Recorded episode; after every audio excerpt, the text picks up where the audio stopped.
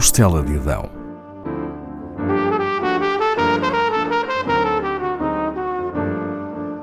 Com Paula Castelar.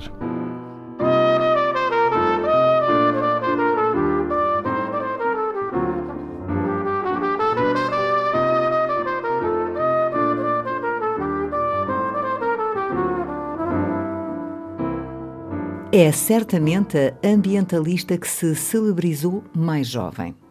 A luta de Greta Thunberg começou em 2018, durante um verão atípico no seu país, a Suécia, com temperaturas altíssimas e grandes incêndios. A 20 de agosto, quando faltavam duas semanas e meia para as eleições gerais suecas, tomou uma atitude. Passou a fazer greve à escola, permanecendo no período do horário escolar em frente ao Parlamento tinha 15 anos. Queria dos políticos suecos um maior empenho no combate às alterações climáticas. Pedia que fosse cumprido o Acordo de Paris e a Suécia reduzisse as emissões de carbono. Depois das eleições, manteve a sua forma de luta, mas apenas às sextas-feiras. Depressa se juntaram à sua causa estudantes suecos e de outros países que se organizaram em protestos semelhantes, criando o movimento Sextas-feiras pelo Futuro. Nesse dia da semana, em vários pontos do mundo estavam em luta nas ruas cada vez mais alunos, mas não só. Vários ativistas adultos começaram a engrossar os protestos. O movimento crescia a um ritmo avassalador. Estava nas primeiras páginas dos jornais e em noticiários de todo o mundo. Ainda nesse ano de 2018, Greta trava vários combates. Participa na manifestação Ergue-te pelo Clima, junto ao Parlamento Europeu, em Bruxelas. A 4 de dezembro de 2018, envia uma carta para a COP24, a Conferência das Nações Unidas pelas Mudanças Climáticas, onde discursaria oito dias depois. Seguir-se-á um ano dedicado a alertar consciências para a urgência de se criarem políticas que travem a rápida escalada das alterações climáticas. Greta Thunberg nasceu em Estocolmo em 2003 numa família ligada às artes. Os avós paternos são a atriz Mona Anderson e o ator e realizador Olaf Thunberg. O seu pai seguiu a profissão dos progenitores. É o ator Svante Thunberg. A mãe é Malena Ernman, uma conhecida cantora lírica que também passou pela música popular. Em 2009, representou a Suécia no Festival Eurovisão da Canção. A jovem sueca, que celebrou 18 anos a 3 de janeiro de 2021, é vegetariana e, além de ativista pelo clima, é uma acérrima defensora dos direitos dos animais. Aos 11 anos, diagnosticaram-lhe Síndrome de Asperger, uma perturbação do espectro autista, mas mais leve.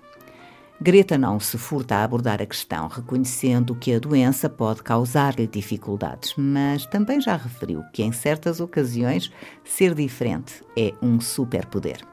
Greta Thunberg conseguiu mais do que certamente imaginou quando decidiu protestar em frente ao Parlamento sueco em agosto de 2018. Apoiada pela família, no final do ano letivo deixou de frequentar a escola e, a partir de junho de 2019, iniciou um ano sabático dedicado à luta contra as alterações climáticas. Nesse período, acompanhou a matéria escolar à distância. Andou pelo planeta a transmitir a sua mensagem, tendo o cuidado de deixar atrás de si a menor pegada de carbono possível.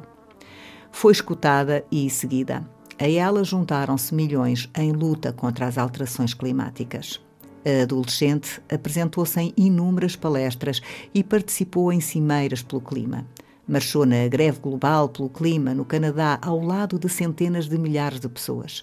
Esteve em reuniões da Comissão Europeia, no Fórum Económico Mundial em Davos, reuniu-se com índios da América do Norte e defendeu os seus direitos e os de outros indígenas, como os índios brasileiros pronunciou-se contra o abate de árvores na Amazónia, moveu ações contra países que não estavam a cumprir os acordos de Paris, entre eles a própria França.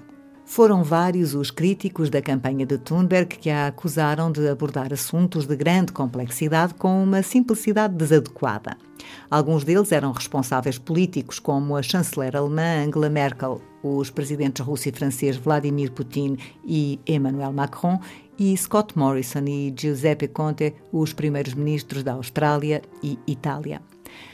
Em julho de 2019, Mohamed Barkindo, o secretário-geral da OPEP, a Organização dos Países Exportadores de Petróleo, considerou o movimento das Sextas-Feiras pelo Futuro uma ameaça à indústria petrolífera.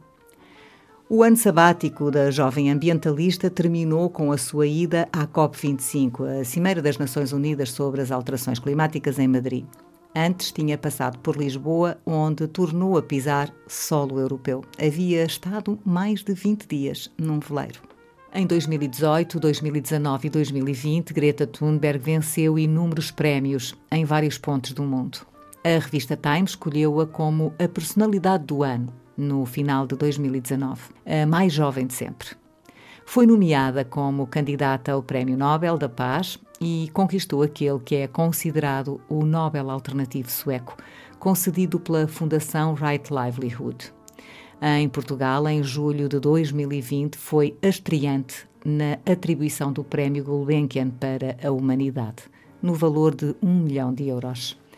Essa verba, a exemplo de outras que a Fundação Greta Thunberg tem recebido, servirá, segundo a própria, para ajudar aqueles que estão a ser afetados pelas alterações climáticas em países menos desenvolvidos e para financiar organizações em todo o mundo que visem a defesa da natureza e a construção de um mundo sustentável.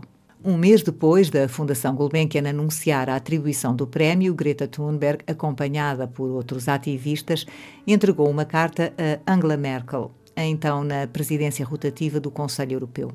O texto, escrito por cientistas reconhecidos internacionalmente e oriundos de vários países, foi assinado por mais de 125 mil pessoas entre elas figuras públicas como Malala, Jane Fonda, Leonardo DiCaprio, Margaret Atwood e Shawn Mendes.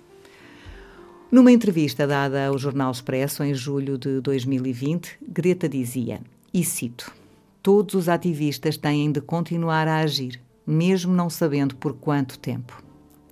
À pergunta quer ter filhos e como imagina o mundo em que eles vão viver, respondeu: Não faço ideia. Em vez de ficar sentada a preocupar-me sobre como será a vida dos meus filhos, eu faço tudo o que está ao meu alcance para garantir que, se vier a ter filhos, eles tenham um bom futuro.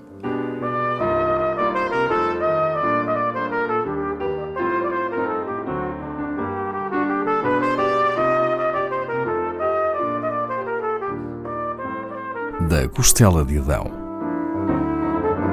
com Paula Castelar.